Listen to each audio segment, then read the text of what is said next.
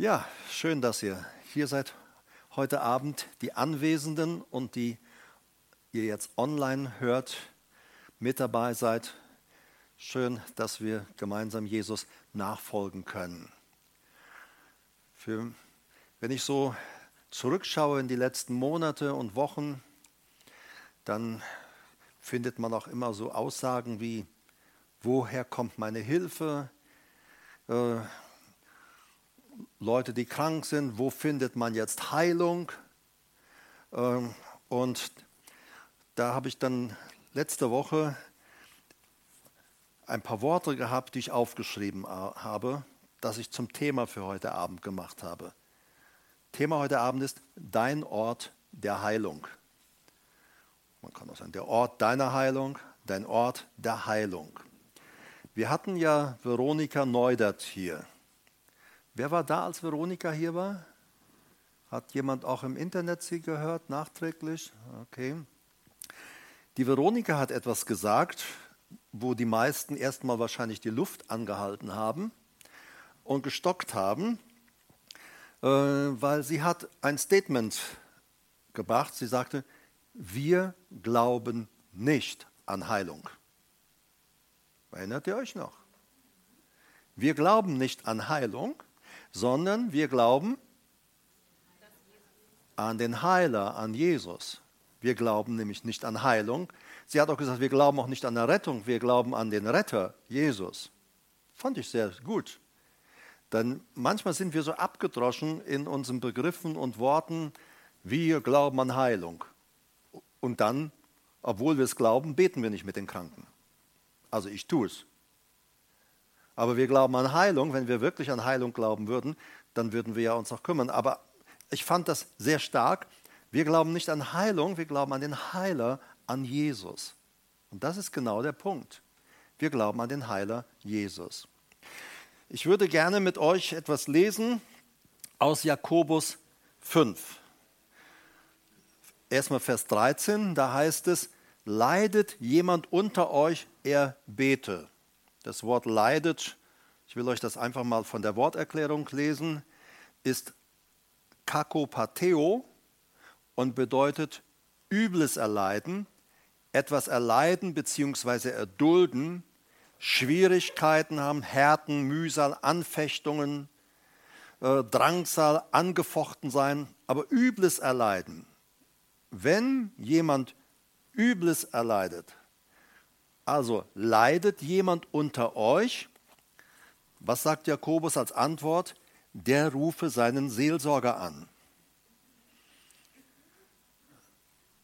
Eine modernere Übersetzung könnte auch sagen, leidet jemand unter euch?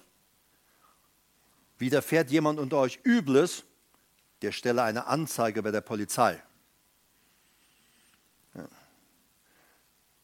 Oder er beschwere sich bei seinem Hauszelleiter oder bei seinem Pastor, leidet jemand unter euch, dann sagt er ganz einfach, er bete. Geh und bete. Und dieses Beten ist, gehe und sage es Gott. Sprich mit Gott darüber. Äh, manchmal sind Leute immer wieder schockiert, wenn sie sagen, Herbert, kannst du mal für die und die Situation beten? Sage ich, hast du dafür auch schon gebetet? Nö. Sage ich, warum sollte ich das dann tun? Ich kam neulich in eine Gebets, Online-Gebetsrunde dazu. Und jemand sagte in dieser Runde, könnt ihr mal für mich beten? Und in dem Moment war ich gerade reingekommen. Und ich höre das. Könnt ihr mal für mich beten? Ich habe in die Runde reingerufen, bete für dich selbst. Die Beteiligten, die hier sitzen, wissen, wen ich meine. Das ist aber so manchmal meine Spontanität wo ich sage, bete für dich selbst. Natürlich sagt die Bibel, betet füreinander. Aber manches Mal wollen wir, dass die ganze Welt für uns betet und wir selber beten nicht. Aber leidet jemand unter euch, er bete. Ist jemand guten Mutes? Das Wort äh, für guten Mutes ist, ist jemand fröhlich? Ist er gut gelaunt? Ist er gut drauf? Geht es ihm gut? Der singe Psalmen. Ja? Und dann Vers 14, Jakobus 5, ist jemand krank unter euch, der fahre zu einer Heilungsveranstaltung. Er buche sich ein bei einem Heilungsseminar. Toll, habe ich gesagt, wie diese Leute so klug sind. Ne? Ist jemand krank unter euch, der fahre zu einem Heilungsseminar. Habt ihr es auch in eurer Bibel gefunden? Steht sowas nicht bei dir drin? Was habt ihr nur für Bibeln? Also der Alltag ist ja tatsächlich so, dass Leute hergehen und wenn sie krank sind, ähm, sie suchen gleich den schwierigsten Weg. Ein paar hundert Kilometer zu einem Seminar fahren. Das hat mich so erinnert, als ich diesen Text las und als ich auch auf dieses Thema kam, hat mich daran erinnert, als wir noch jung waren und unsere zweite Tochter geboren war. Äh, sie war ein Baby und äh, sie hatte ein Problem. Ihre Tränenkanäle, die waren zu. Äh, und ähm, wir haben verschiedene Ärzte aufgesucht. Und das Resultat war, dass man sagte, ihrer Tochter kann nur geholfen werden, wenn sie operiert wird. Es muss also ein operativer Eingriff geschehen. Und du musst dir vorstellen, bei unserem kleinen Schatz, wie schlimm das war. Jeden Morgen, wenn sie aufwachte, waren die Augen zugeklebt, Wimpern oben und zusammengeklebt. Und das Woche für Woche, Monat für Monat. Und jeden Morgen, sie will die Augen aufmachen und kann nicht und es tut weh und sie schreit. So, wir haben dann schon immer so Kamilletee vorbereitet und haben dann auch äh, so äh, Tücher oder Pads gehabt, die eingetaucht, auf die Augen gelegt, sodass diese verklebten Augen sich lösten. Und äh, ja, Ärzte, wie gesagt, aufgesucht, aber keine Hilfe. Aber dann gab es eine Heilungsveranstaltung in Darmstadt. Das ist da, wo heute das Luisencenter ist, wo die ganzen Geschäfte drin sind. Da war früher innen drin das Kongresszentrum. Ich weiß nicht, ob sich noch jemand daran erinnert, es noch kennt. Du kennst es bestimmt noch. Fast ungefähr 2000 Leute, also für 2000 Personen war etwa Sitzplätze dort. Und in diesem Kongresszentrum, da wurde überall propagiert, es kommt ein Heilungsevangelist, Nilo Elevanio. Habt ihr, kennt den jemand? Hat das jemand gehört? Ja, ne? Auch nicht. Ja, der ist auch inzwischen schon lange beim Herrn. Also nicht, weil er für Heilung gebetet hat, ist halt das altermäßig manchmal so. Auf jeden Fall, Nilo Elevanio kommt und die Kranken dort werden gesund. Und die Kraft Gottes offenbart sich. Natürlich, was haben wir gemacht als Familie? Kinder eingepackt und wir sind zu, diesem Heil, zu dieser Heilungskonferenz gegangen. Es war ein Samstagabend. Und ähm, man merkte, Gott ist da, die Kraft Gottes ist anwesend. Und als, wir, als dann der Aufruf zum Gebet kam, das Gebetsteam dann sich bereit machte, dann bin ich mit unserer kleinen Tochter auf dem Arm bin ich nach vorne gegangen. Und ich sah nur, unter der Kraft Gottes, die Leute fielen um. Und ich habe nur gedacht, au Backe, wenn ich mit dem Kind auf dem Arm umfliege, also das darf irgendwie nicht passieren dann kam das Gebetsteam mir immer näher. Aber ich merkte die Gegenwart Gottes, ich merkte richtig, ich bin am Kippen. Die, die Kraft Gottes war so stark, dann habe ich mich richtig fest postiert. Wisst du, Boden unter den Füßen. Und dass ich nicht kippe. Und hatte das Kind auf dem Arm. Und dann kam das Gebetsteam und hat gebetet. Und als das Gebetsteam so für, das, für unseren Schatz betete, da sagte der Herr, ich werde sie hier nicht heilen. Ich werde sie hier nicht heilen. Der Gebet oder der Ort für ihre Heilung ist deine Gemeinde. Wir haben damals gerade eine Gemeinde gestartet, die erste Gemeinde in Rostock, aus der ist dann damals, äh, also etwas später Hanau entstanden. Und wir waren damals vielleicht so fünf bis zehn Leute da. So, jetzt kam ich aus dieser riesen Kongresshalle am Samstag, wo ich gedacht habe, unser Kind wird geheilt. Und der Herr sagt, nee, ich mache das nicht. So, der Ort ist die Gemeinde. Bete morgen im Gottesdienst für deine Tochter in deiner Gemeinde. Das war eine wichtige Lektion. Denn über Heilung hatten wir in unserem Theologiestudium nicht so viel gelernt. Wir haben gewusst, dass Gott heilen kann, aber ob er wollte, das haben wir nicht gelernt. Äh, es gab sogar, wir hatten sogar Lehrer damals, die verfochten haben, warum ein Christ unbedingt krank sein darf. So, also eigentlich gar nicht so, es ist Heilung für dich da. Wir hatten aber auch einen Lehrer, der war immer fantastisch. Das war unser Paul Weresch. Das war so ein Urgestein, aber gut, er war, kam aus Kanada und ganz andere Mentalität, anderer Typ. Der war locker und der betete auch für die Kranken. Das war ein ganz anderer. Der habt ihr vielleicht einmal kennengelernt in Polen. Der ist auch in Polen unterwegs. Paul Weresch. So. Also auf jeden Fall, äh, der Herr sagt, du betest morgen für deine Tochter in der Gemeinde. Und ich weiß, damals hatte Marita Besuch von einer Freundin, ihrer Freundin. Wir waren, als wir jung waren, zusammen in einer Jugendgruppe. Und äh, dann haben wir am so war Sonntagmorgen. Jetzt waren wir ein paar Leute dort. Ich weiß nicht mehr, fünf bis zehn, wenige Leute. Und der Herr hatte gesagt, du betest für deine Tochter in der Gemeinde. Das ist der Ort, wo ich sie heilen will. Und dann haben wir für unseren kleinen Schatz gebetet.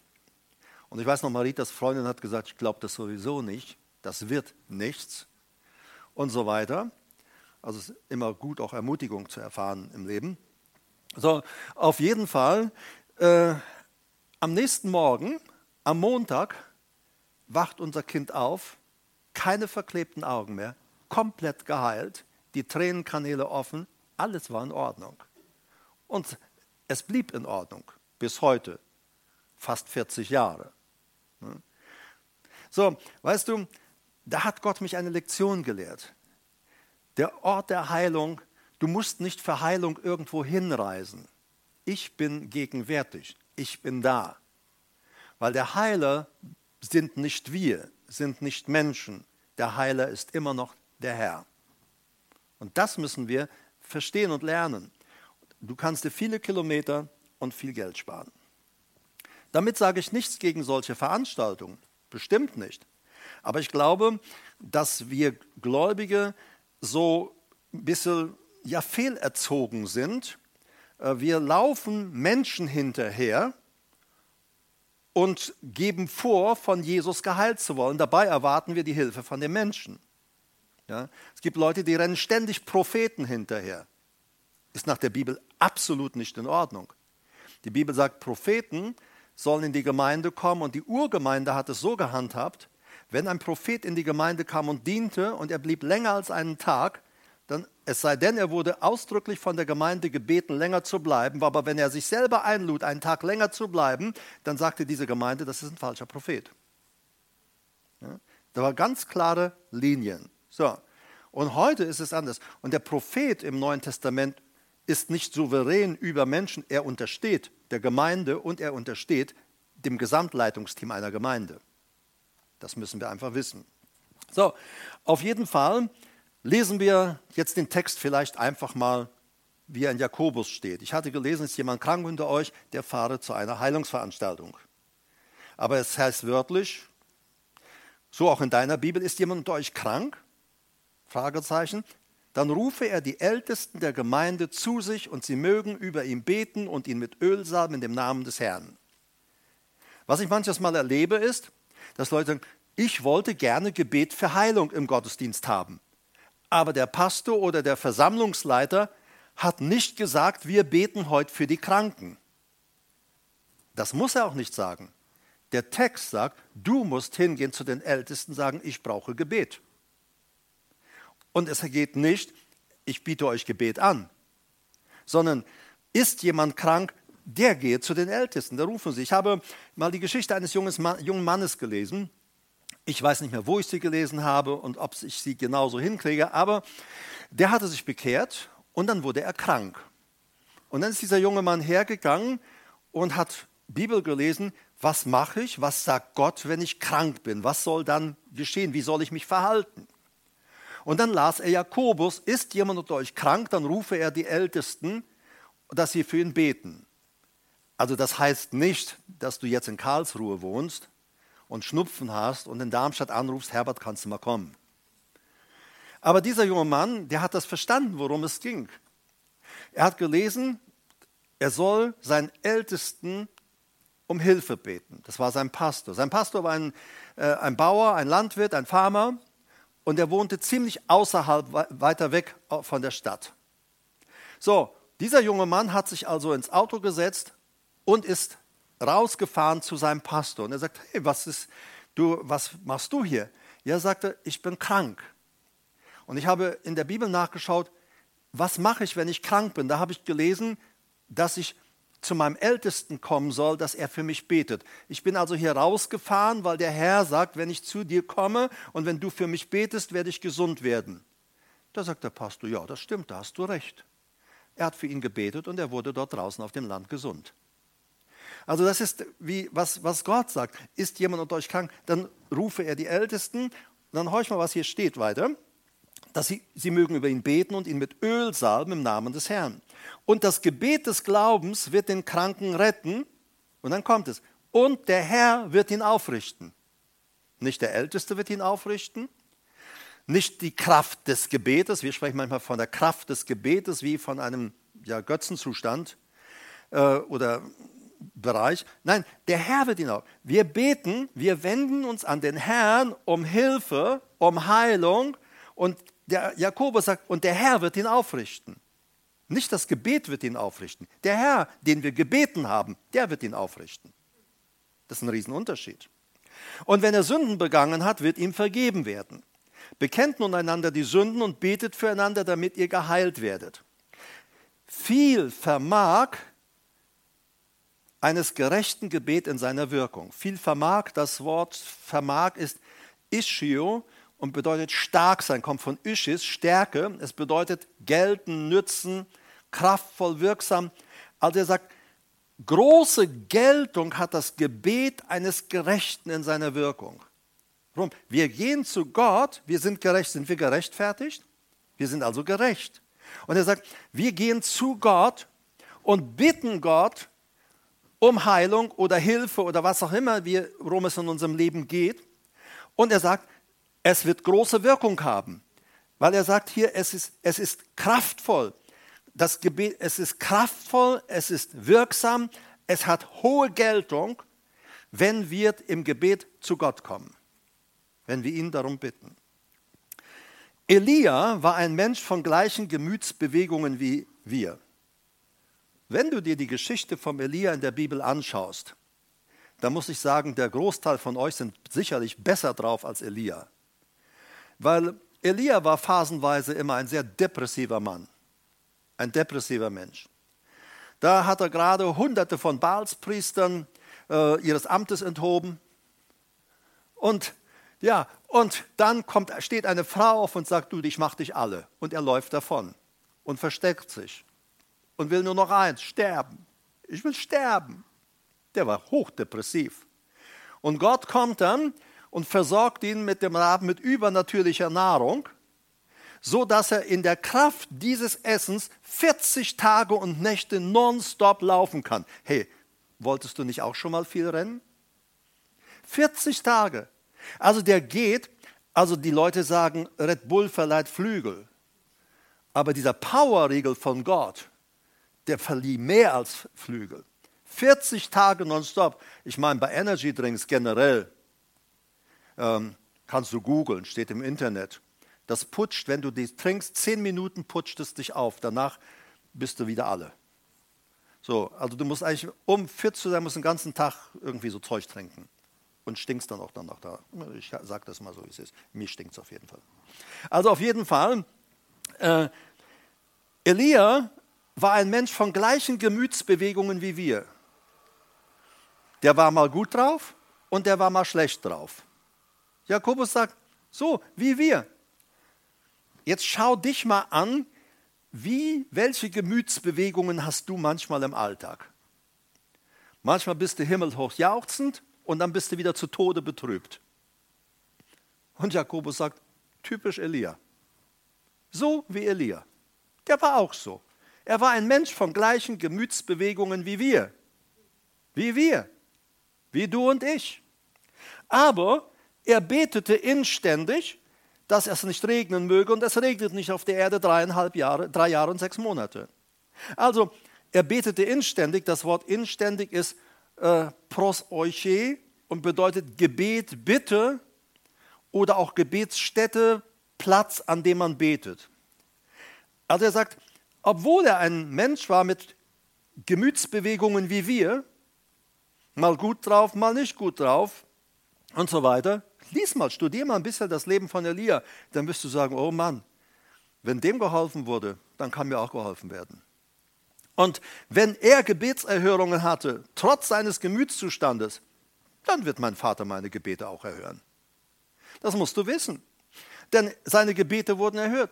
Weil Jakobus sagt extra, er war ein Mensch von gleichen Gemütsbewegungen wie wir. Wie wir, wie du und ich. Aber er betete, weil er ein Gerechter war vor Gott.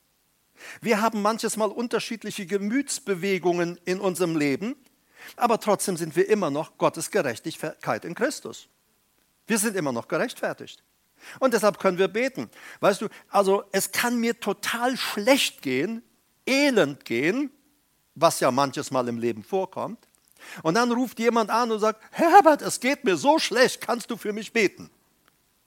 Dann schalte ich gerade meine schlechte Gemütsbewegung ab und dann bete ich im Glauben für diese Person und diese Person sagt, oh danke, der Herr hat mich angerührt. Dann legst du das Telefonhörer auf und sagst, hm, wäre vielleicht auch ein Weg für dich. Hm. Verstehst du, wir sind, wir sind manchmal so, äh, wir denken, ich kann nur für andere beten und etwas tun, wenn ich immer auf Wolke 7 fliege, wenn ich immer diesen göttlichen Powerriegel in der Tasche oder in meinem Mund oder in meinem Herzen habe. Nee, du kannst jederzeit beten, ob du gut drauf bist oder schlecht drauf bist. Jederzeit. So, und dein Vater wird dich hören, wir werden das noch sehen. So, und äh, Elia, er betete inständig, pros euche, Gebet, also er betete mit Gebet und Bitte, pros euche, dieses pros sagt zu, zu jemand, der helfen kann. Dieses pros euche ist immer zu jemand, der mehr Macht hat als ich, der über mir steht, der, wenn ich ihn bitte, mir tatsächlich helfen kann. Und äh, dieses Wort pros euche ist nicht nur Gebet und Bitte, sondern auch Gebetsplatz, der Ort. Elia hatte also in seinem Haus, wir sehen auch als dieser, dieser syrische Hauptmann da kommt und mit der Lepra und geheilt werden will. Und er war in seinem Haus. Er hat irgendwie seinen Platz gehabt, wo er sagt, da, da spreche ich mit Gott, da verbringe ich Zeit mit Gott, da unterhalte ich mich mit Gott, da rede ich mit Gott. So. Und, äh, und er wurde erhört. Und dann betete er wieder, dass, und der Himmel gab den Regen und die Erde brachte ihre Frucht hervor. Also, ich möchte sagen, dieser Jesus ist immer in unserem Leben. Er ist immer da, ob wir, nach, egal wie unsere Gemütsbewegung, unsere Gemütsverfassung gerade ist, er ist trotzdem ständig gegenwärtig. Und er steht trotzdem, auch wenn wir uns fehlverhalten würden, steht er zu uns. Die Bibel nennt sowas Gnade. Gnade. Unverdiente Gunst. Ich habe zwar jetzt nicht verdient, dass er zu mir steht, aber er tut es trotzdem. Das ist Gnade. So, dann, ich möchte dich auch heute Abend dahin bringen, dass du anfängst, in deinem Alltag Jesus zu ehren, der immer anwesend ist. Jesus, der Arzt, der Heiler, ist immer anwesend. Wo wohnt Jesus? Wohnt er in uns? Lebt er in uns? Dann ist er doch immer anwesend. Dann ist er doch beständig da, jede Sekunde unseres Lebens. Wenn wir unsere Hilfe, unsere Heilung an einem anderen Ort oder bei Personen suchen, bezeugen wir damit, dass wir nicht wirklich an den anwesenden Helfer und Heiler Jesus glauben. Wie ich im Jakobus gelesen habe, ist jemand krank, der fahre zu einer Heilungskonferenz. Was bezeugen wir damit, wenn ich zu einem Heilungsseminar jetzt fahre, um geheilt zu werden dort? Was bezeuge ich? Durch meine Tat, durch meine Handlung. Ich glaube nicht, dass Jesus gerade hier ist, der mir helfen könnte. Ich muss also viele Kilometer fahren, weil da wird er sein. Wir würden das nie so sagen, aber unsere Handlung, unsere Tat bezeugt es. Jesus sagt, ähm, eure Taten sind das Licht der Menschen. Ich glaube, es war die Frau von Billy Graham, genau sicher bin ich nicht, sie sagte, predige das Evangelium und wenn nötig ist, gebrauche Worte. Und unsere Taten sprechen Bände. Wenn wir sagen, oh, ich glaube, Jesus ist mein Arzt, mein Heiler, und ich fahre dann JWD irgendwo hin und sage, da muss ich jetzt Heilung finden, bringe ich zum Ausdruck, er ist gerade nicht hier, ich muss gerade dorthin fahren, wo er gerade ist. Hallo, seid ihr da? Ja, online bist du auch noch da? Okay, gut.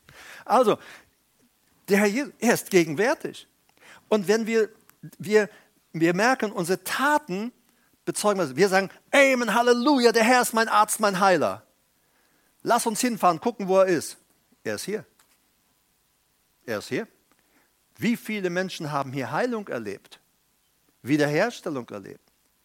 Auch Leute, die geheilt wurden, die auch wieder krank wurden.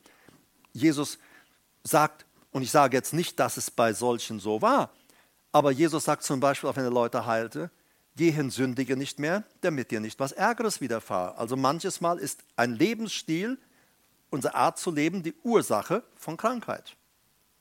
Zum Beispiel. Jesus sagte also, wenn der Ort der Heilung, und das war damals die Lektion, 1977 ungefähr, nein, 78, nein, nein, das war ja spät, sie ist erst 81 geboren, 81 war das, 81, genau, 81 etwa, bis 82, da, da habe ich diese Lektion gelernt. Der Herr ist gegenwärtig und er ist überall bereit, um zu heilen, wenn wir das ihm glauben. Überall. Jetzt bist du da und sagst, okay, also Herbert, ist ja schön und gut, wenn man jetzt eine Gemeinde hat. Aber wo ich wohne, da gibt es keine Gemeinde. Da gibt es nur zwei, drei Gläubige bei uns am Ort. Mehr gibt es da nicht. Was mache ich denn? Keine Gemeinde in der Nähe, nur ein paar Gläubige, ein paar Jesus-Nachfolger. Wo soll ich denn jetzt her, äh, hingehen und Älteste herkriegen, die für mich beten? Wo soll ich also Älteste herholen, die mich mit Öl salben? Du hast ja schön reden mit Jakobus, Herr, aber ich gehöre ja nicht zu, zu, keiner Gemeinde. Also erstmal, viele gehören nicht zu einer Gemeinde, weil sie nicht im biblischen Maßstäben und Ordnungen leben, weil jeder Mensch gehört nach der Bibel, der gläubig ist, zu Jesus gehört, gehört zu einer biblischen Gemeinde. Wenn wir sagen, wir sind bibeltreue Christen, aber wir weigern uns, zu einer Gemeinde zu gehören, sind wir nicht mehr bibeltreu. Juhu. Okay, dann sind wir nicht mehr bibeltreu.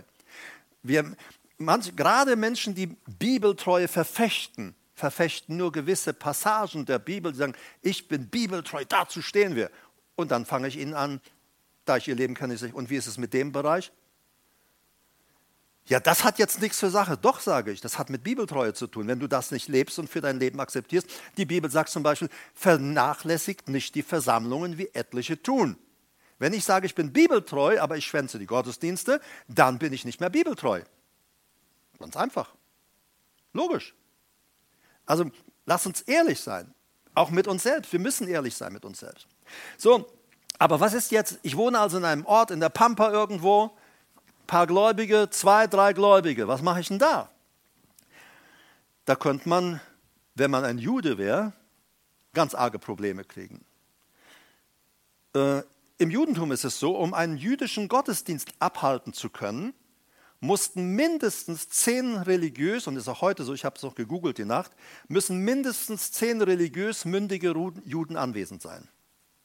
Also du kannst nicht die Tora lesen, du kannst nicht Gottesdienst veranstalten, wenn nicht mindestens zehn religiös erwachsene, mündige Leute da sind.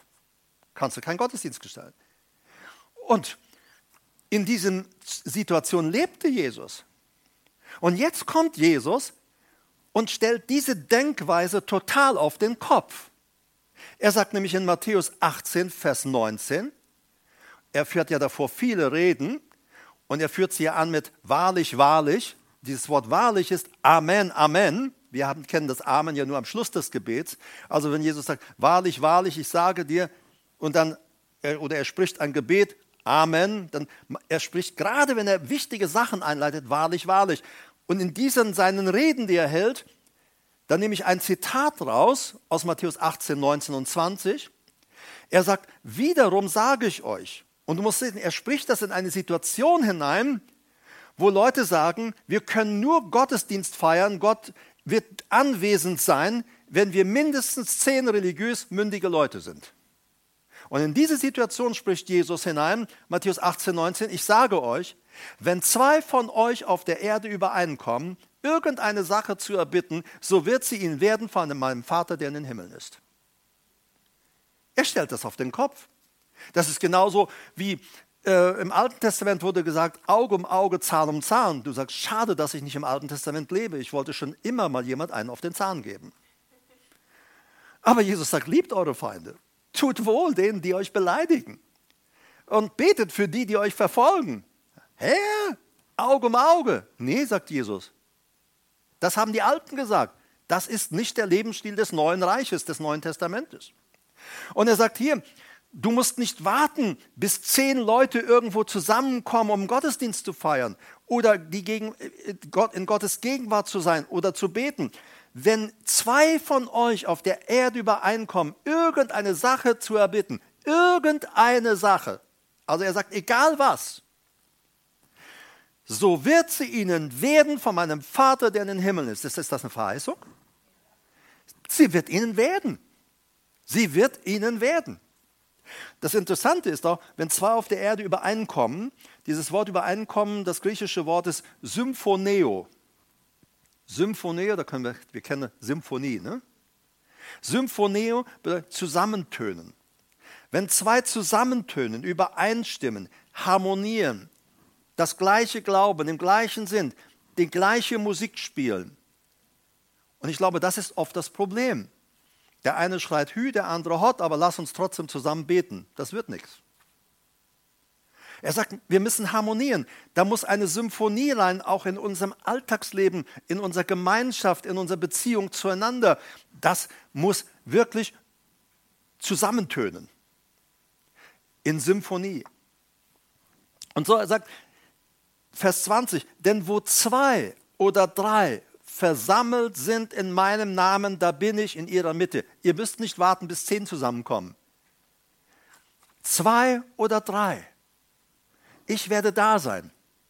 Und egal, in irgendwelche Sachen, die ihr meinen Vater bitten werdet, sei es Heilung, sei es Befreiung, Hilfe in der Not, was auch immer. Er sagt, irgendeine Sache. Ihr könnt euren Vater im Himmel bitten, was immer ihr wollt, wenn ihr zu zweit oder auch zu dritt nur seid. Ihr müsst nicht warten. Manchmal vertrösten wir Leute, du, ähm, ähm, da ist, wir sehen jemanden, der braucht Gebet. Und die sagen, du, okay, gut, dass du mir sagst, ich, es ist Montag heute, ja, ist ja nicht mehr so lange. Ich nehme das mit am Sonntag in die Gemeinde, dass wir am Sonntag für dich beten. Warum betest du nicht direkt für die Person? Du kannst doch direkt für die Person beten, da wo sie ist. Das ist so wichtig.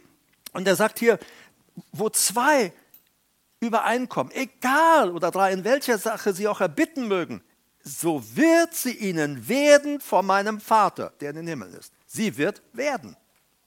Sie wird werden. Manches Mal sind es Prozesse. Ich glaube aber auch, dass wir in Beziehung mit Gott leben müssen. Also mir geht es so manchmal, und da, da müssen wir auch zuhören, was er sagt. Äh, wir beten manches Mal, Amen, und dann sind wir fertig. Eigentlich beten wir vielleicht gar nicht zu Gott, sondern wir sprechen ein Gebet. Ne? Oh, ich kenne das noch, äh, als ich jung war oder auch von manchen Konferenzen, aber ich habe Gottesdienste erlebt, dann, stehen, dann ist, wo Leute in, in der Versammlung das Gebet frei ist, ist ja heute nicht mehr so. Aber ich erinnere mich und ich habe Bilder vor Augen von Personen, manche sind inzwischen auch schon bei Jesus. Aber dann, lieber werter, teurer Heiland, in dieser Stunde komme ich zu dir. Und dann wurde gepresst und gebetet, Halleluja, Amen. Und dann wurde nach links und rechts geguckt, habt ihr gesehen, wie kraftvoll ich gebetet habe? Das war kein Gebet, das war viel Lärm. Viel Krach war das, aber kein Gebet. Es war überhaupt kein Gebet. Ja? Und so, und äh, ich, ich werde eins nie vergessen, das war, als ich junger Pastor war, Sonntagmorgen, heute würde ich ihn so, glaube ich, nicht mehr beten. Nein, das würde ich sagen, ich würde ihn sagen, aber der war, das war ein unbelehrbarer Mensch. Oh Herr Jesus, der Teufel war diese Woche wieder so mächtig. Und ich, er war mächtig. Und dann hat er, ich habe gesagt, mein lieber Scholli, in einem Gottesdienst wird der Teufel verherrlicht.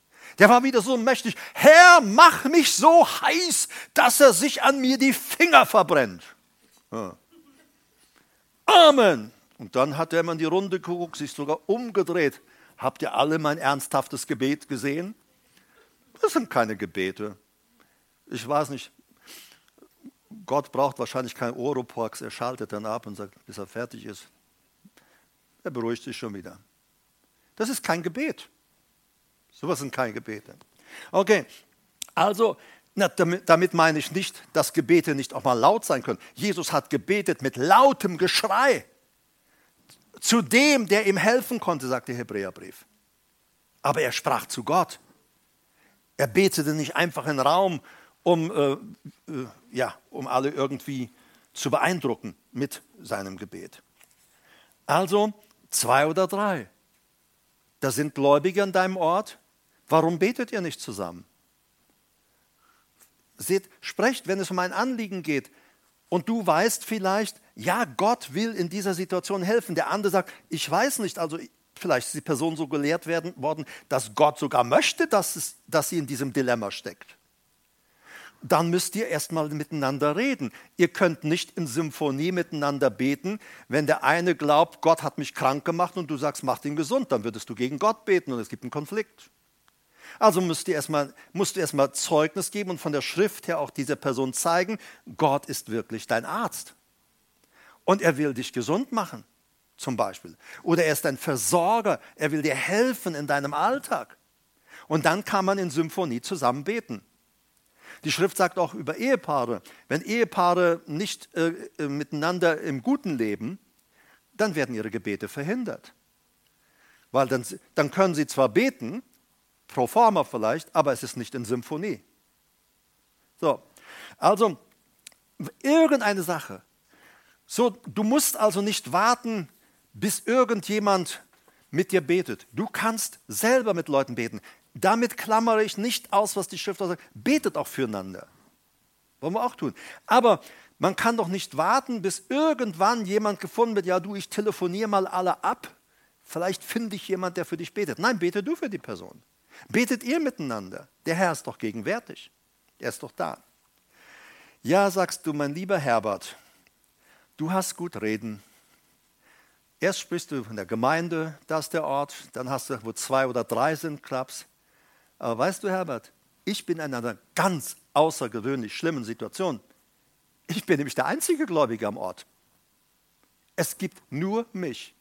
Na gut, könnte mich fast ein bisschen so erinnern an, an Elia nachdem er 40 Tage mit göttlichem Powerriegel unterwegs war.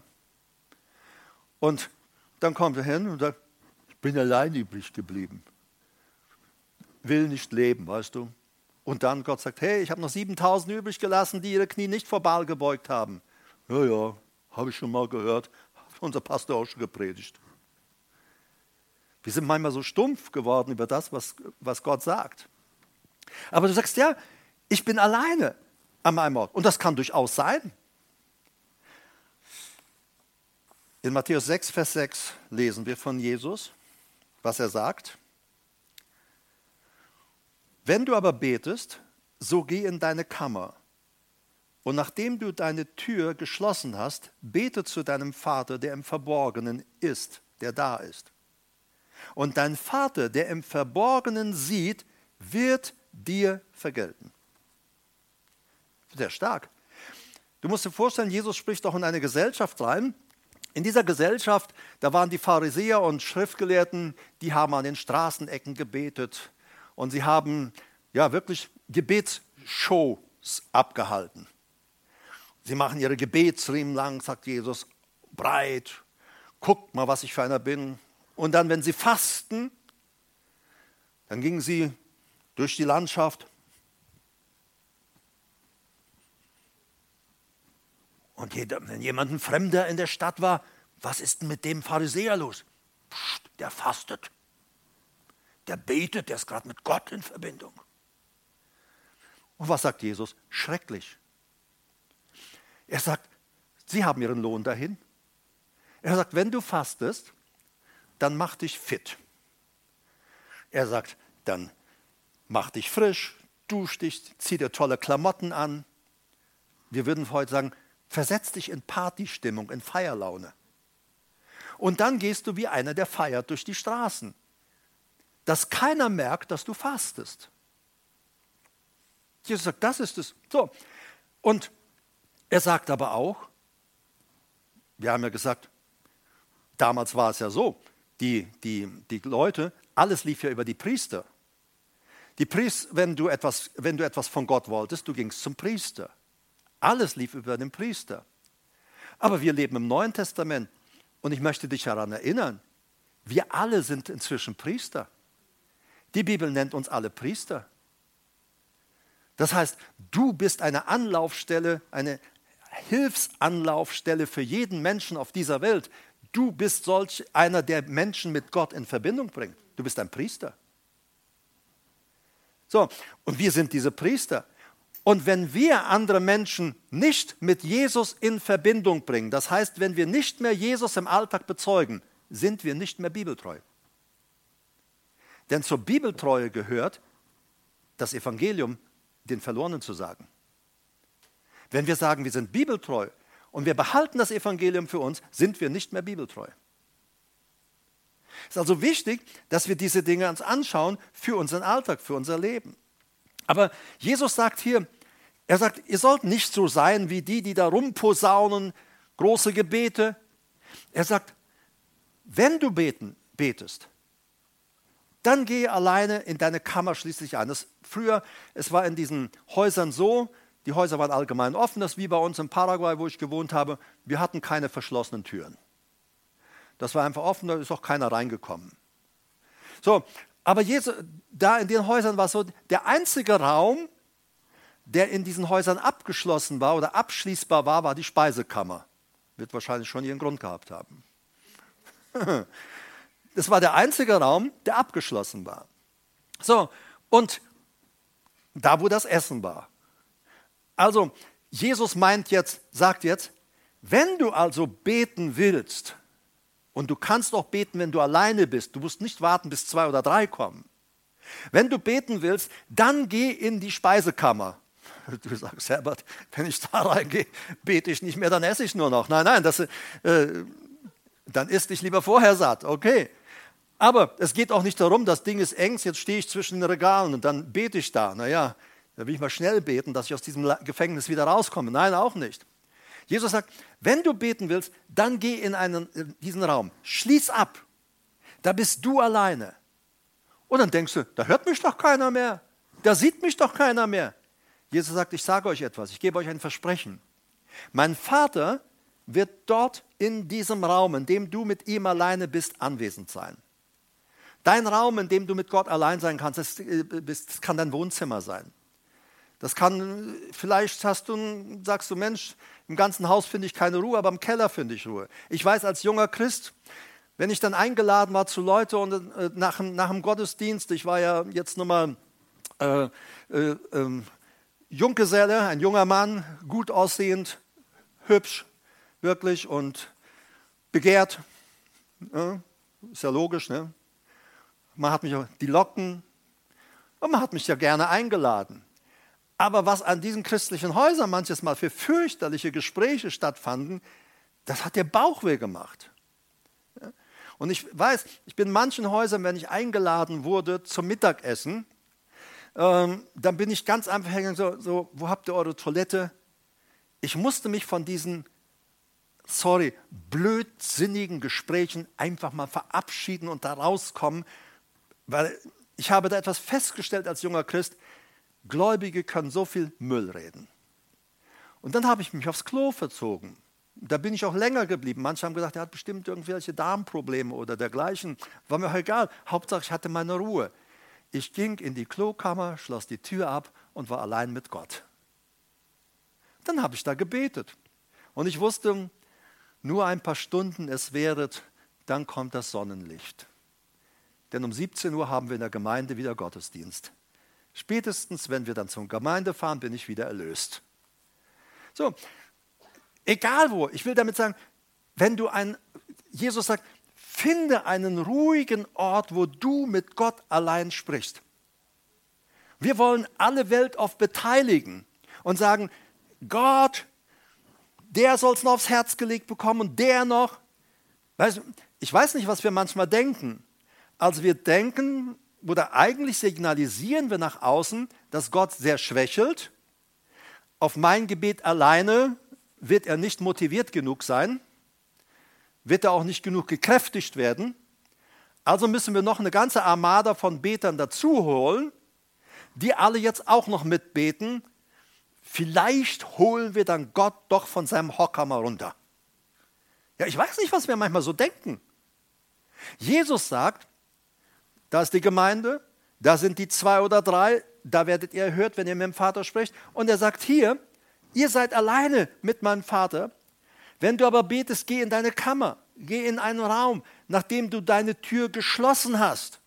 Bete zu deinem Vater, der im Verborgenen ist. Der ist auch dort in der Speisekammer. Jesus sagt, in diesem verschlossenen Raum, da ist auch der Vater. Du wirst dort nicht allein in diesem Raum sitzen, der Vater ist auch da. Das war für, den, für das jüdische Ohr etwas Fremdes. Also Jesus hat schon ziemlich revolutionäre Sachen mit reingebracht. Und er sagt, und dein Vater, der im Verborgenen sieht, der schaut da, der ist anwesend, der ist, ist im Verborgenen und der sieht die Dinge und er wird dir vergelten. Lukas oder so sagen, er wird dir vergelten öffentlich. Das, was du dort alleine, du und Gott alleine miteinander besprecht, worum du den Vater im Himmel bittest, er wird es dir geben, sodass es sogar öffentlich sichtbar sein wird, dass er deine Gebete erhört. Das ist, was Jesus sagt. Stark. Und Matthäus 7, 8 sagt Jesus, das ist ein Kapitel weiter in unserer Bibel, aber da war es ja mal fortlaufen. Jeder Bittende empfängt ist ein Partizip Präsens. Das heißt, wann immer jemand etwas bittet, jeder Suchende, Partizip Präsens, jeder Anklopfende, Partizip Präsens, dem wird geöffnet werden.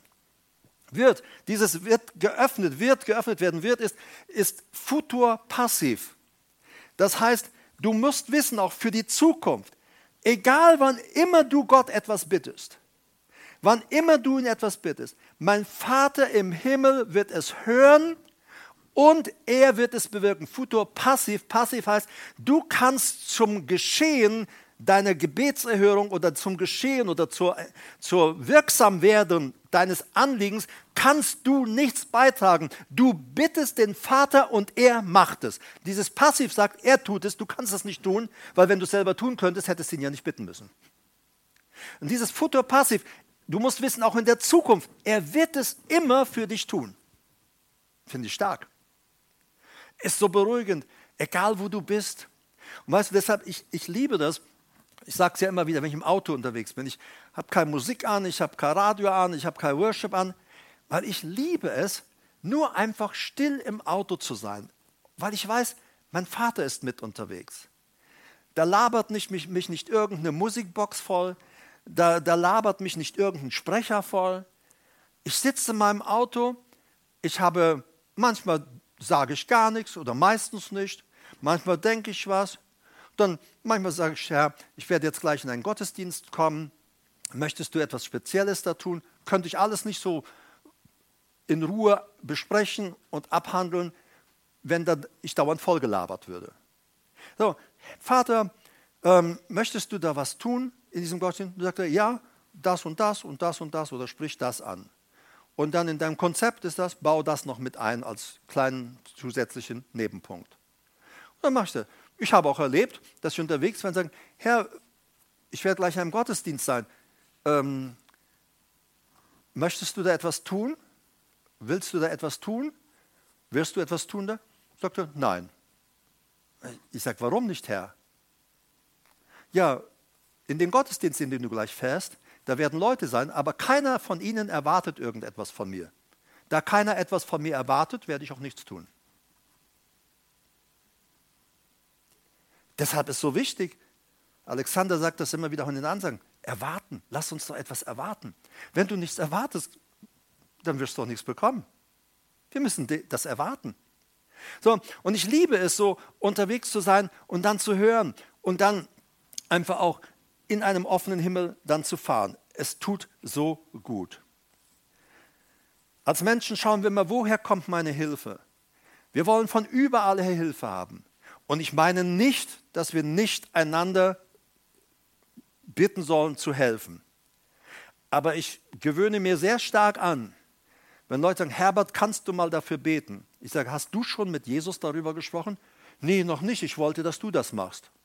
Okay, sage ich, dann würde ich sagen, dann machst du das jetzt mal zuerst. Man will, dass immer andere etwas für uns tun. Und es ist so wichtig, dass wir selber zu Jesus kommen. Jesus sagt, du, selbst wenn du alleine bist, niemand ist da, nur du. Und du bist da in deiner Kammer, in deiner Wohnung, in deiner Mietwohnung oder in deinem Haus oder wo immer du lebst. Jesus sagt, mein Vater ist da, er sieht dich und er wird dir vergelten, er wird das erfüllen, worum du ihn bittest. Das ist wichtig, habe ich erst angefangen zu sagen. Wir sind manchmal, wir beten, aber wir warten dann keine Antwort. Beten, Amen, Schluss.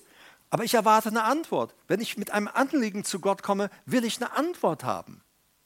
Und dann sage ich, und dann, wenn ich dann dem Herrn das sage, und der Herr weiß, dass ich jedes Mal eine Antwort möchte. Er weiß es.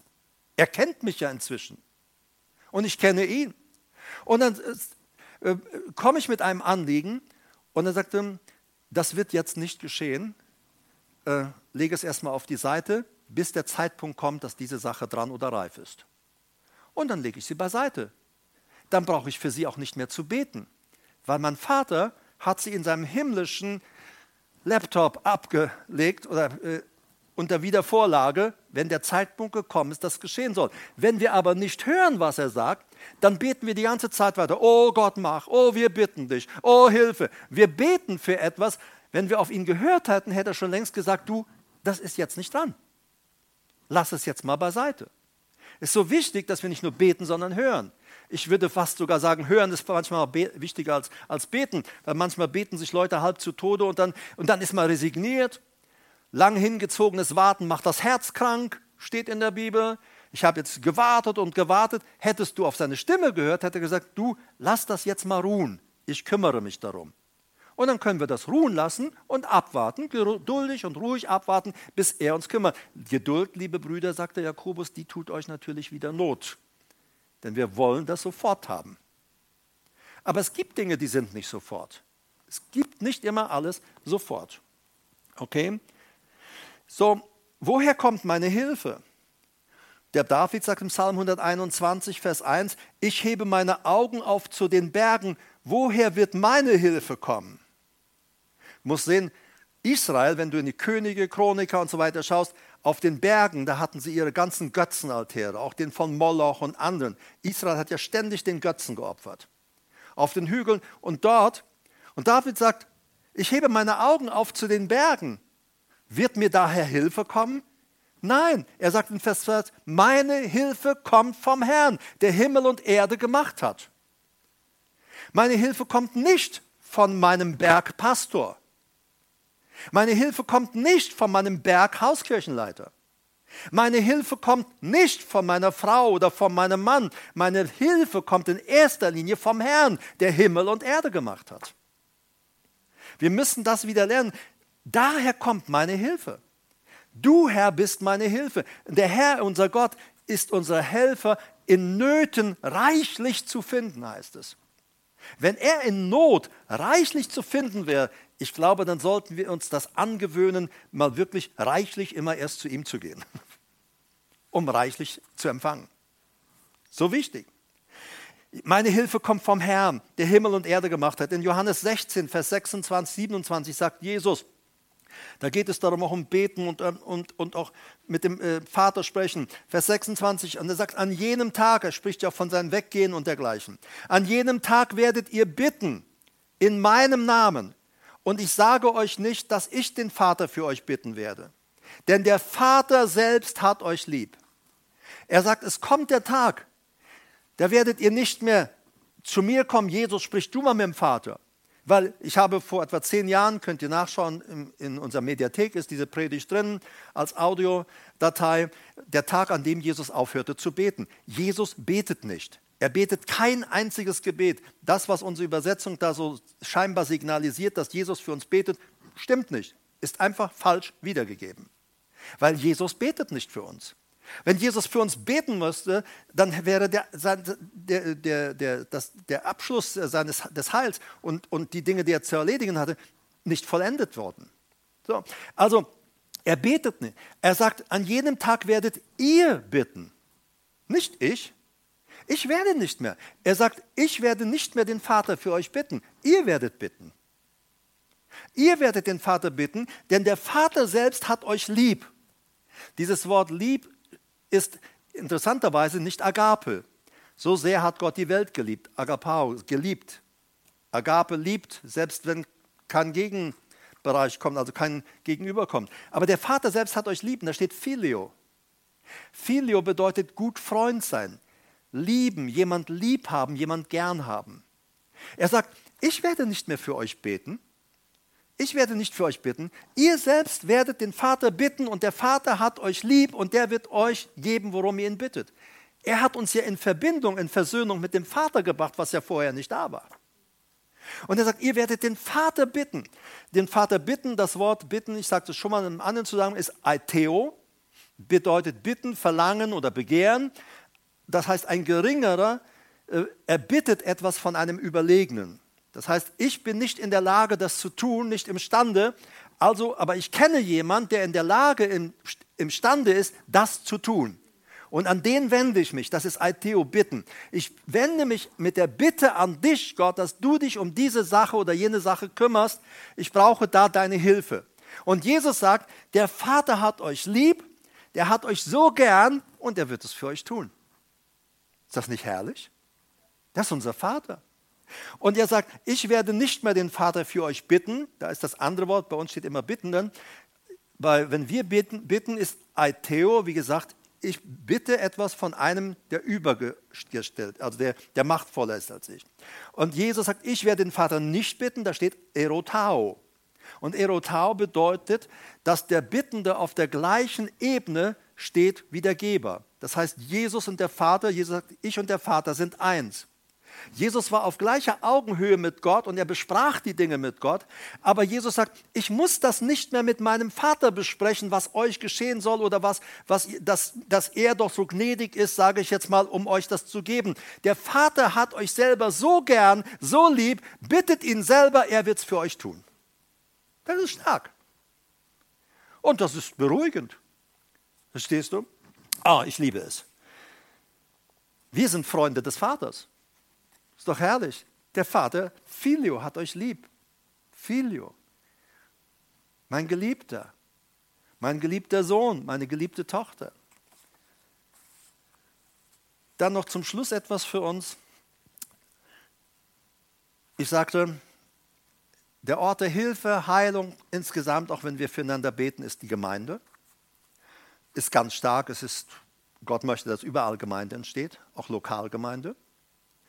Ähm, dann haben wir gesagt, wo zwei oder drei, Jesus kennt so das, sagt, da müsst ihr nicht warten, bis zehn zu einem Gottesdienst zusammenkommen. Selbst wenn ihr zu zweit oder zu dritt seid, ich bin mittendrin, bittet mich, und, aber betet in Symphonie. Und ich werde es tun. Und er sagte, du hast niemand, keinen um dich, da ist kein Mensch, du bist alleinstehend, bist vielleicht Single. Ehepartner können ja noch zusammen beten. Aber ich bin Single, ich bin alleinstehend oder ich bin Witwe oder Witwer. Was mache ich? Gott sagt, ich bin da in der Kammer. Also nur noch als Hinweis, die ihr jetzt alleinstehend seid. Ihr müsst nicht zum Beten jedes Mal in eure Speisekammer gehen. Ihr könnt auch im Wohnzimmer bleiben oder wo immer. Aber wenn dir die Speisekammer lieber ist, dann vielleicht hält sie dich wacher, weil du sagst, nach dem Gebet kommt der Genuss oder wie auch immer. Also er sagt, ich bin da. Mein Vater, der da in, deinem Ein, äh, in deiner Einsamkeit oder in deinem Alleinsein ist, mein Vater ist da und er sieht dich und er wird es dir vergelten. Er wird das tun, worum du ihn bittest. Oder dir auch sagen, wenn du auf ihn hörst, warten wir noch, da sind noch Entwicklungsschritte nötig, damit das geschehen kann. Und so weiter. In Markus 16, 17, 18 heißt es, diese Zeichen aber werden denen folgen, die glauben. Gibt es hier ein paar Gläubige heute Abend? Aha, denen, die glauben. In meinem Namen werden sie Dämonen austreiben. Das heißt nicht, dass wir durch die Gegend schreien, Dämonen raus, Dämonen raus. Manchmal haben Leute einfach nur so laut gebrüllt, weil sie selber so Angst hatten. Wir können da ganz ruhig sprechen. Von Jesus sagt, er würde nicht rumschreien. Er hat einen Befehl gesprochen. Dasselbe sollten wir auch tun. Wir müssen da nicht rumbrüllen. Sie werden in neuen Sprachen reden, die Glaubenden. Neuen ist nicht Neos, nicht noch eine weitere Sprache, sondern da steht auch Kainos, andersartig. Eine Art Sprache, die ihr bisher nicht kennt oder nicht gesprochen habt, eine andersartige. Und 1. Korinther 13 sagt, wenn wir in Sprachen beten, beten wir in Menschen oder auch in Engelzungen. Beides. So, also die an mich glauben, spricht er auch von der Erfüllung mit dem Heiligen Geist, sie werden in Kainos andersartigen Sprachen sprechen. Werden Schlangen aufheben, wenn sie etwas Tödliches trinken, wird es ihnen nicht schaden. Aber jetzt kommt der Punkt. Denen, die glauben, Schwachen werden sie die Hände auflegen und sie werden sich wohlbefinden. Schwachen, manche übersetzen Kranken, da steht Asthenai, Schwache, äh, werden sie die Hände auflegen. Denen, die an mich glauben. Und ich bitte dich, und ich betrachte es auch als eine Unsitte, das sind manchmal Leute in unserem Umfeld, du triffst jemanden, ich sage es mal Montag, der braucht Gebet, der braucht Hilfe, und du sagst, du am Samstag weiß ich, ist irgendwo ein Heilungsgottesdienst. Ich bringe dich da mal hin. Merkst du, was du da für ein Signal aussendest? Du magst diesem Hilfe suchen, du sagst, erstmal bringst du es übers Herz, ihm noch eine Woche lang unter Schmerzen leiden zu lassen. Und zweitens signalisierst du ihm, sorry, Jesus ist nicht hier, wir müssen dorthin fahren, wo er ist. Wir setzen falsche Signale. Verstehst du, was ich meine? Wir setzen echt falsche Signale. Und Jesus sagt, denen, die glauben, sie werden Hände auflegen und beten. Das ist deine und meine Aufgabe. Ja? Wie äh, jemand mal zu mir sagte, ach, Herr Erike, hier, da ist jemand, der, ist, äh, der hat einen Bandscheibenvorfall. Beten Sie für ihn. Wenn Sie zu Hause sind, Sie haben doch einen guten Draht nach oben. Ich sage, muss ich nicht zu Hause, das machen wir hier auf dem Parkplatz. Dann habe ich die Person genommen und sage, ich würde gerne für Sie beten. Und dann habe ich meine Hand auf ihren Rücken gelegt und für sie gebetet, mitten auf dem Parkplatz. Was ich, das mache ich übrigens, das ist keine Besonderheit. Das gehört zum Standard. So, und dann hat diese Person geweint. geweint. Dann wissen Sie, Sie sind der erste Mensch in meinem Leben, der für mich gebetet hat. Die Person war überwältigt davon. Jemand betet für mich. Und weißt du, da ist jemand, für den könntest du beten und du schickst ihn in irgendeine andere Versammlung. Oder du sagst, ich fahre dich wohin? Kilometerweit, vielleicht hunderte Kilometer. Ich fahre dich dorthin. Dort kriegst du Hilfe. Der Ort der Hilfe ist da, wo du bist, weil Jesus da ist. Das müssen wir einfach mal checken. Wir sind verantwortlich. Egal wo wir sind, wir beten. Und wenn sich die Gelegenheit betet, dann beten wir im Friseurladen. Das sind alles Dinge, die sind für mich Normalität. Wenn ich im Baumarkt stehe und jemand Gebet braucht, dann stehen wir mitten im Baumarkt zwischen den anderen, die ihre Einkaufswagen umherschieben und dann beten wir im Baumarkt oder im Supermarkt. Es spielt keine Rolle, weil ich glaube an Jesus und Jesus sagt, denen, die an mich glauben, werden für diese anderen Leute beten. Das ist Standard. Und ich lasse nicht gelten. Manchmal sagen wir Leute, ja Herbert, das ist deine Begabung ich habe halt eine andere Begabung. Dann hast du vielleicht auch die Begabung, nicht gläubig zu sein. Weil Jesus sagt, wenn du ein Gläubiger bist, wirst du es tun. So, und ich glaube, manchmal haben wir vergessen, was Jesus für uns getan hat und dann überlassen wir die Menschen sich selbst. Also, Schwachen werden sie die Hände, denen, die an mich glauben, Schwachen werden sie die Hände auflegen und sie werden sich wohlbefinden. Matthäus 16, 18 war das jetzt. Jesus, der Arzt, der Heiler, ist immer anwesend. Immer, immer. Erst jetzt hier. Ja? Und wir haben heute Morgen für Kranke gebetet im Gottesdienst. Und wenn du heute Abend krank bist, wollen wir auch für dich beten. Aber du musst, dir etwas, du musst etwas lernen. Wir, haben, wir sind manchmal religiös verbogen worden. Wenn er aufruft zum Beten, dann werde ich kommen. Wenn er nicht aufruft, dann soll es wohl nicht sein. Wenn er meine Speisekammer abschließt und sie mir nicht wieder öffnet, dann soll es wohl so sein. Wahrscheinlich soll ich verhungern. Wir haben manchmal so eine verrückte Logik. Verstehst du? Nein, Jesus hat gesagt, bist du krank, dann geh und lass in der Gemeinde für dich beten. Und dann tust du das einfach. Das ist Bibeltreue. Das ist einfache Bibeltreue. Jesus, der Arzt, der Heiler, ist immer anwesend. Wir schleppen Menschen nicht zu Heilungsveranstaltungen, wir beten selbst für sie. Wenn wir unsere und für andere, wenn wir für unsere und für andere Hilfe und Heilung an einem anderen Ort oder bei Personen suchen, bezeugen wir damit, dass wir nicht wirklich an den anwesenden Helfer und Heiland Jesus Christus glauben. Das bezeugen wir damit. Glaube endlich, dass der Helfer und Heiler Jesus in dir wohnt. Ich sagte, dein, der Ort der Heilung ist das Thema heute. Ja? Dein Ort der Heilung ist gegenwärtig. Dein Ort der Heilung ist anwesend. Es ist Jesus, es ist eine Person. Und er ist immer anwesend, wo wir sind. Und deshalb ist immer, wo wir sind, auch ein Ort der Heilung. Immer auch ein Ort der Hilfe. Und das müssen wir lernen. Wir sind wirklich so verbogen worden, dass wir, wir meinen, irgendjemand muss für uns was tun. Da laufen die Leute von Pontius nach Pilatus, beziehungsweise von Norden nach Süd, von Ost nach West. Da ist ein Prophet, da müssen wir mal wieder hin. Und dann laufen wir dahin. Und dann prophezeit er, du wirst viele Menschen zu Jesus führen. Tausende werden durch dein Zeugnis gerettet werden. Ja, sorry, ähm, nehme ich nicht mehr so ernst alles. Weil die Leute, die die Prophezeiung bekommen haben, die machen nie ihren Mund auf.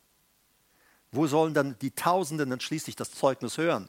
Und wenn du Tausende erreichen willst, wirst du immer bei einer Person anfangen und dann werden es zwei und dann werden es drei und dann werden es vier.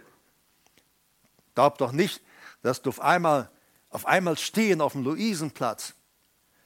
Tausend Leute, Straßenbahnen sind blockiert, Busse sind blockiert, alles ist blockiert, tausend stehen da. Und dann kommst du dorthin und sagst, was ist denn hier los? Wir warten auf dich. Ich glaube, dann würdest du einen Arzt aufsuchen wollen. Verstehst du? Auf mich? ja, du wirst uns die Botschaft des Heils bringen. Ha? Ich? Und dann, ich bin gerade berufen, in meine Kammer zu gehen und zu beten. Nein, hey, bezeuge Jesus, wo du bist. Der Ort der Heilung ist da, wo du bist, weil Jesus da ist. Da ist der Ort der Heilung. Da ist der Ort der Hilfe. Das müssen wir lernen. Und wie gesagt, ich bin Jesus so dankbar, dass er einfach uns Wege aufgezeigt hat. Das ist einmal die Gemeinde. Zum anderen sagt er, du hast keine Gemeinde in deiner Nähe. Vielleicht gibt es da keine Gemeinde. Ich weiß von Gläubigen, die wohnen an Orten 100 Kilometer von uns weg. Da gibt es keine Gemeinde. Um in einen Gottesdienst zu fahren, müssten die zwei Stunden fahren. Es gibt keine Gemeinde in der Nähe. Es gibt es im Odenwald noch. Es gibt keine Gemeinde in der Nähe. Weißt du, und äh, dann sagt Jesus, vielleicht findest du zwei, drei andere. Setzt euch zusammen, kommt in Symphonie zusammen. Vielleicht ist das der Start einer Hauskirche. Und dann betet miteinander, mein Vater ist dort. Und wenn du ganz alleine bist, ja bei mir, ich wohne ganz alleine in der Pampa, niemand ist da. Der Herr sagt, mein Vater ist aber da. Ich bin da. Der Heilige Geist ist da. Mein Vater ist da, wo du ganz alleine bist und er wird dir geben, worum du ihn bittest. Er wird dir zumindest Antwort geben, auch über Zeiten oder Nichtzeiten. Oft sagt die Bibel, es kommt die Zeit, dann wird. Manche Dinge, für die wir, um die wir Gott bitten, brauchen auch ihre Zeit. Weil wenn die Zeit nicht reif ist, dass es geschieht, in manche Sachen müssen wir auch reinwachsen. Ja, wir müssen reinwachsen. Hättest du mir als junger Mann gesagt, als ich in die Gemeinde kam, du wirst mal vor Leuten stehen und predigen, ich sage, pack dich mal an den Kopf. Ey. Ich. Ich war schüchtern, ich war ängstlich, ich wollte im Keller einen Job haben, der angeboten wurde. Pakete packen war für mich alleine. Sie haben ihre Ruhe, sie sind allein. Die Annonce, die klang so wirklich maßgeschneidert für mich. Sie sind dort in Ruhe und allein. Und dann zweite im Verkauf. Und der Herr sagt, da stellst du dich vor. Und der hat das, der hat, das war Training. Das war Training. In Freiheit zu kommen, mit Menschen sprechen zu können und all diese Dinge. So wichtig. Der Ort der Heilung und Hilfe ist überall, wo du als Christ bist, weil Jesus dort ist. Und du kannst überall die Hilfe Gottes empfangen. Dein Vater, der dich sieht, sogar wenn du im Verborgenen bist, vielleicht hast du dich sogar versteckt in deinem Leben irgendwo. Der Vater ist auch in deinem Versteck. Und er sagt, Bitte mich einfach. Ich gebe dir. ich antworte dir. Ist das nicht herrlich? Ich liebe es, mit Gott unterwegs zu sein. Er ist gegenwärtig. Und übertöne ihn mal nicht durch so viel Lärm im Alltag. Manchmal ist es ganz einfach mal gut, Lobpreis abzuschalten und kein Lobpreis zu hören, sondern einfach nur mit ihm mal zu reden und dann nochmal still zu sein und seine Antwort abzuwarten. So wichtig. Empfange von ihm, er ist gegenwärtig. Halleluja. Danke, Herr, dass du mit uns bist. Danke, Herr, dass du uns einen Weg zeigst oder auch gezeigt hast, dass der Ort der Hilfe, der Heilung überall da ist. Überall ist, weil du da bist. Ich danke dir, Herr, dass da, wo wir als deine Kinder sind, dass dort doch der Ort der Heilung ist, weil du der Heiler da bist. Danke, Herr, für all deine Güte, eine, deine Liebe, mit der du uns umgibst. Ich wünsche euch eine gesegnete Woche, die ihr online zuhört, euch auch Gottes Segen. Wir werden ab nächsten Sonntag wieder zwei Gottesdienste haben. Äh, morgens um 10.30 Uhr Familiengottesdienst mit Kinderkirche, also bevorzugt in diesen kleinen Gottesdiensten am Sonntagmorgen. Ab dem 18.10. werden sein äh, Eltern oder Alleinerziehende oder Erziehungsberechtigte mit ihren Kindern. Abends um 18 Uhr werden wir dann einen zweiten Gottesdienst haben. So, du kannst dich für beide Gottesdienste anmelden, aber wie gesagt, morgens haben Vorrang dann Eltern mit Kindern. So, aber melde dich bitte an und wir leiten es weiter. Es haben sich schon welche angemeldet, äh, heute auch schon für den nächsten Sonntag, auch mit ihren Kindern.